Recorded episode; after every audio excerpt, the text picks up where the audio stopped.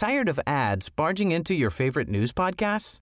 Good news. Ad-free listening is available on Amazon Music for all the music plus top podcasts included with your Prime membership.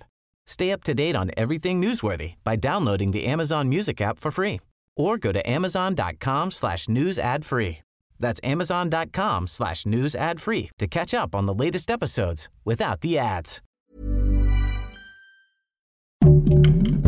Heraldo Podcast, un lugar para tus oídos. ¿Por qué el Tribunal Electoral del Poder Judicial de la Federación le impuso una multa de 62 millones de pesos a Morena? ¿Y quién es el candidato del Partido Comunista que aspira a la candidatura presidencial? Aquí te contamos todos los detalles.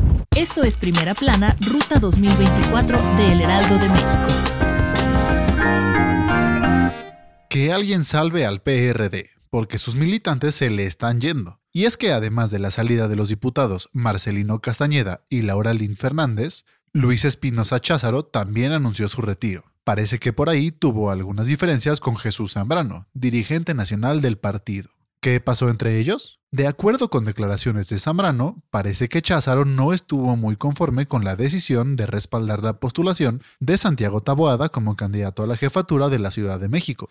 Textualmente dijo, quería que por ser presidente del partido lo designara candidato a la jefatura de gobierno cuando ni siquiera aparecía en las encuestas. Entonces la verdad es que pues no, no tienen razón en sus reclamos. Esto va muy de la mano con las declaraciones de Luis Cházaro, quien dijo que Zambrano no acepta que si se impuso a un candidato a la coalición, va por México, en la CDMX. Y por si fuera poco, el experredista dijo que quien traiciona a un amigo traiciona a cualquiera.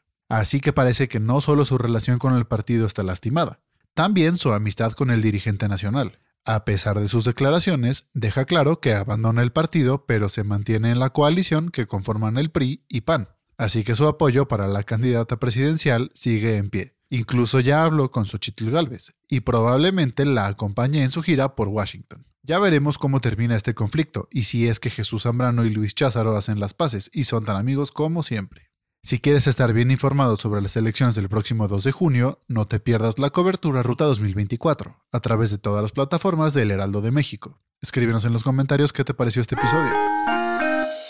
Los tiempos electorales son impredecibles. Así como un día tenemos a dos candidatas mujeres postuladas a la presidencia, al otro tenemos a otro candidato que no sabemos de dónde salió. Y no nos referimos a Jorge Álvarez de Movimiento Ciudadano, sino a otro candidato. ¿De quién hablamos? De Marco Vinicio Dávila, integrante del Partido Comunista de México. Así es, en el país hay una fuerza política comunista, pero no es algo nuevo. Durante 1919 y 1981 estuvo vigente el Partido Comunista Mexicano, así que podemos decir que son sus antecesores. Además, en la década de los 90 existieron otros grupos comunistas. Algunos de estos integrantes se unieron y en 1994 se agruparon para formar el Partido Comunista de México. Otros de ellos se fueron por caminos diferentes y fundaron el Partido de Revolución Democrática, o sea, el PRD.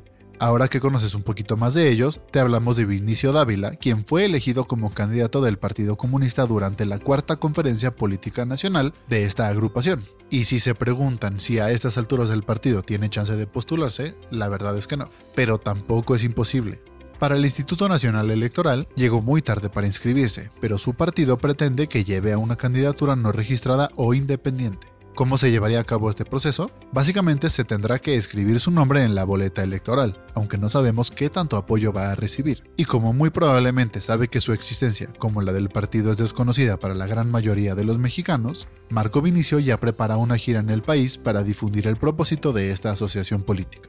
Ante el panorama actual del país, ¿será que el movimiento comunista tenga una oportunidad de ganar en México? Y los que van a tener que romper el cochinito son los de Morena, porque recibieron una sanción por parte del Tribunal Electoral del Poder Judicial de la Federación, ya que al parecer no pasaron bien sus datos sobre el total de gastos que llevaron a cabo las corcholatas durante el proceso interno para buscar al candidato presidencial. Por este motivo van a tener que desembolsar la módica cantidad de 62 millones de pesos. Obviamente, esta multa les cayó como un balde de agua fría. Ante esto, el dirigente nacional del partido, Mario Delgado, la calificó de ilegal, pero no fue el único, su compañera Claudia Sheinbaum coincide con él. Ambos hablaron al respecto del tema y al parecer van a impugnar esta sanción. Adán Augusto López también opinó. Explicó que se tiene que buscar una resolución y que además ya hubo una resolución del Consejo General que ratificó el tribunal y catalogó dentro de qué concepto caían estos gastos. Así que ya veremos si se les hace la buena o van a tener que aflojar 62 millones de pesos.